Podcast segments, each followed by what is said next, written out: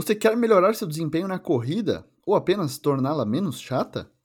Focar em imagens e sons externos ao invés do que está acontecendo com seu corpo durante a corrida pode tornar esse exercício mais fácil e melhorar ainda o seu desempenho.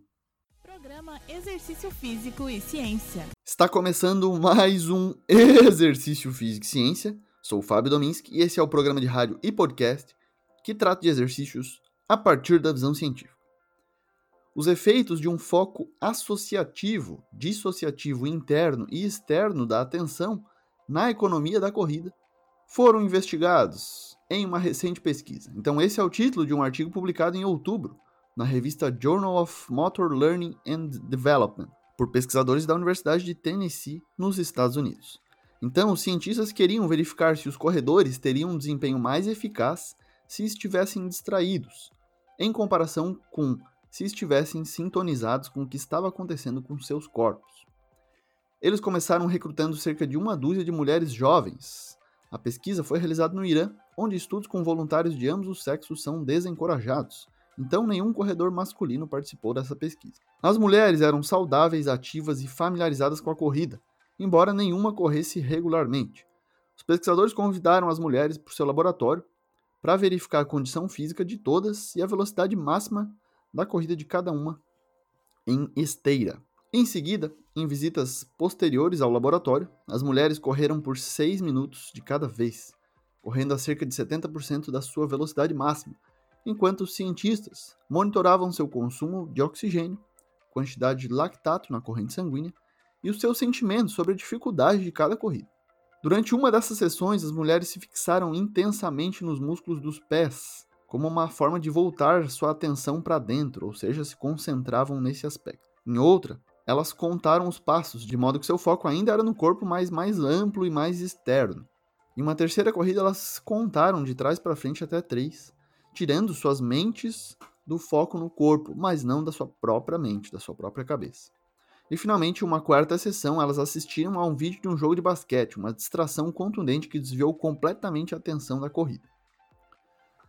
Quando os cientistas compararam as reações físicas e emocionais das mulheres a cada corrida, eles descobriram que assistir a um vídeo superava facilmente a audição do próprio corpo. As mulheres consumiam menos oxigênio e produziam menos lactato quando assistiam ao jogo de basquete e aí consequentemente foram mais distraídas. Sua corrida fisiologicamente foi menos desgastante. Elas também disseram aos pesquisadores que quando assistiram aos vídeos se sentiram menos tensas em essência, a pior estratégia para as corredoras foi pensar nos movimentos de corrida. Uma opção muito melhor foi pensar em algo, qualquer coisa que fosse diferente de prestar atenção no próprio corpo durante a corrida. Como é típico das ciências do exercício, principalmente os estudos experimentais como esse, esse estudo teve pequena amostra, ou seja, um pequeno número de sujeitos participantes, nesse caso mulheres mas as descobertas sugerem que as distrações tendem a tornar nossa corrida mais agradável e provavelmente mais rápida devido à economia do movimento. Os autores desse estudo comentam que ficaram surpresos com a importância dos efeitos quando as mentes das pessoas se afastam dos corpos.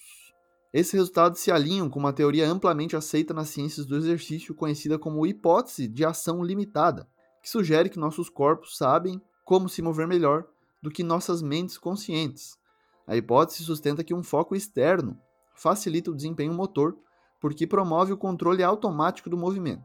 Por outro lado, a adoção de um foco interno de atenção induz um controle mais deliberado e consciente do movimento, restringindo ou interrompendo os processos de controle automáticos normais.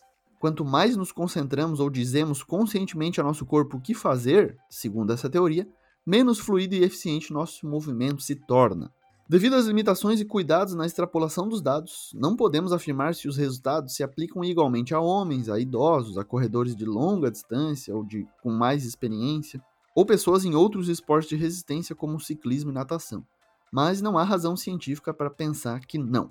Temos que reconhecer que o exercício nem sempre é uma diversão, como a maioria de nós sabe por experiência própria. Pode ser sim fisicamente desconfortável quando começamos a nos mover e nossos batimentos cardíacos e respiração aceleram e os músculos também começam a doer.